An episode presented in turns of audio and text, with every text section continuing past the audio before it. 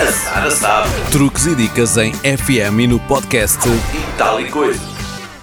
No espaço de hoje, falamos de pinturas em casa. Já vimos que as cores podem criar resultados verdadeiramente únicos. No entanto, é importante perceber que há tons que se enquadram melhor em determinados tipos de espaços. Os quartos, por serem ambientes de descanso e de relaxamento, pedem cores mais suaves e em tons pastel. O branco é a opção mais tradicional, mas pode ser misturado com outras cores leves.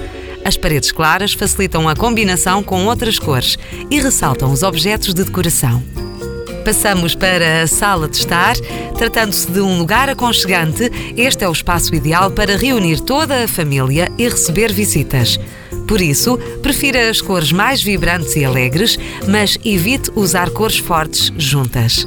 Se pintar uma parede usando uma cor intensa, compensa as outras com um tom mais claro.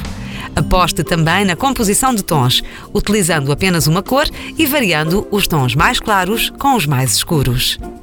Agora, a cozinha. Este espaço deve transmitir a ideia de limpeza, mas pode ter detalhes em cores fortes como o vermelho, o laranja e o amarelo, que têm efeito estimulante e aguçam o apetite. A cozinha fica ainda mais viva se receber bastante luz natural. Na casa de banho, fuja das cores escuras. O branco transmite uma sensação de higiene e limpeza, mas não é a única alternativa.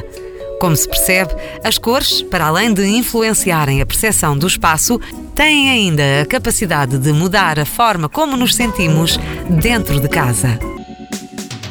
A Sara sabe. Truques e dicas em FM e no podcast E.